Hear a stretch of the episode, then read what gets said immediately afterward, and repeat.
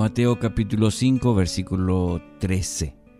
Vosotros sois la sal de la tierra, pero si la sal pierde su sabor, ¿con qué será salada?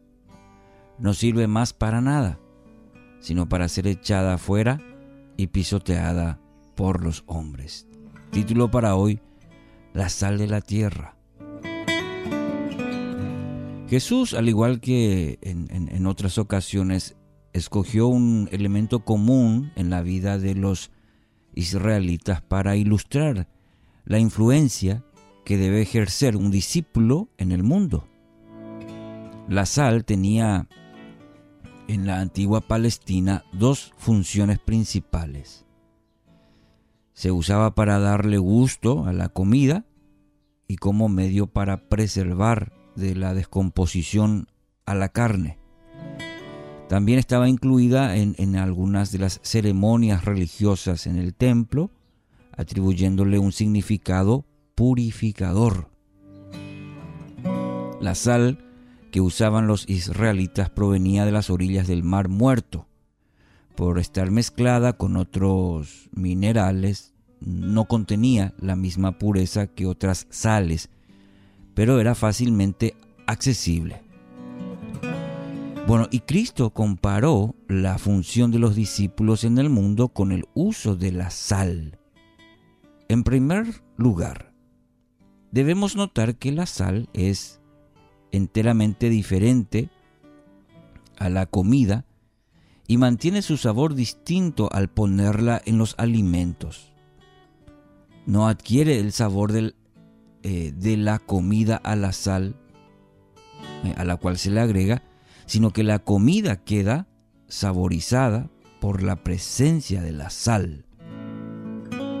De la misma manera, un discípulo de Cristo debe poseer una vida distintiva, diferente a la de las personas a su alrededor. Cuando participa de, por ejemplo, actividades, eventos que le llevan a tener contacto con la gente del mundo, el discípulo debe claramente contagiar a otros principios, conductas. De ningún modo debe el discípulo adquirir el sabor del mundo. En segundo lugar, la influencia de la sal en la comida se da simplemente por su presencia en ella. Cuando la sal es mezclada con los alimentos, no reacciona de manera particular para producir el sabor salado. El sabor se debe al hecho de que está presente en la comida. Del mismo modo, mi querido oyente, un discípulo no se dedica a realizar actividades especiales para salar, entre comillas, a los de su alrededor. La acción de salar no se programa, sino que es el resultado de un estilo de vida cuya acción es permanente. No es de manera deliberada, sino es algo que está permanentemente. Por otro lado, en tercer lugar, debemos notar que la sal es más efectiva cuando se la pone en la medida justa. Mm.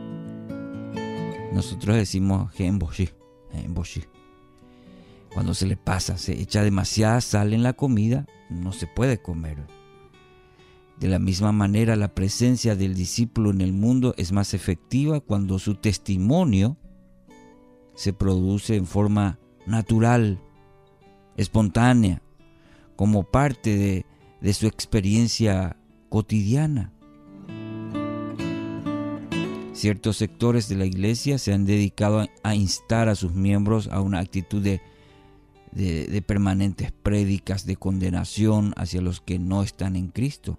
En la mayoría de los casos solamente consiguen poner a las personas en contra del Evangelio.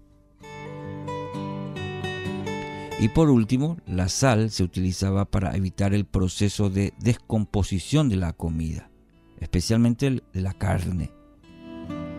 La presencia de la iglesia en la sociedad debe ser un factor que preserva al hombre de la podredumbre natural que produce el pecado. Donde están los hijos de Dios, se debe ver la acción redentora del Señor. Y la iglesia está llamada a eso. Los hijos de Dios deben ser la acción redentora del Señor, deben ver en nosotros. La sal solamente sirve, sirve mientras sea sal. Al dejar de cumplir la función de sal, deja de tener razón de ser.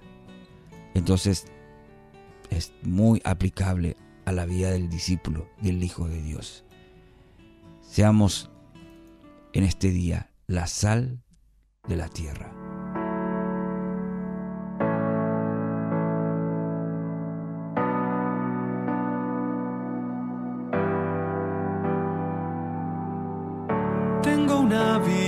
Que no habla, un crucifijo que nos salva, una fe que se cansó de las montañas, tengo oraciones sin sujeto.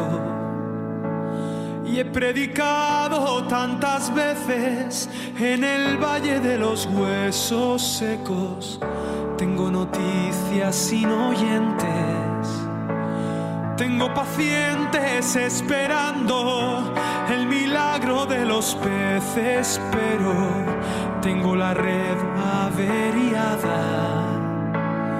Y el vino es vinagre y el pan no sabía nada.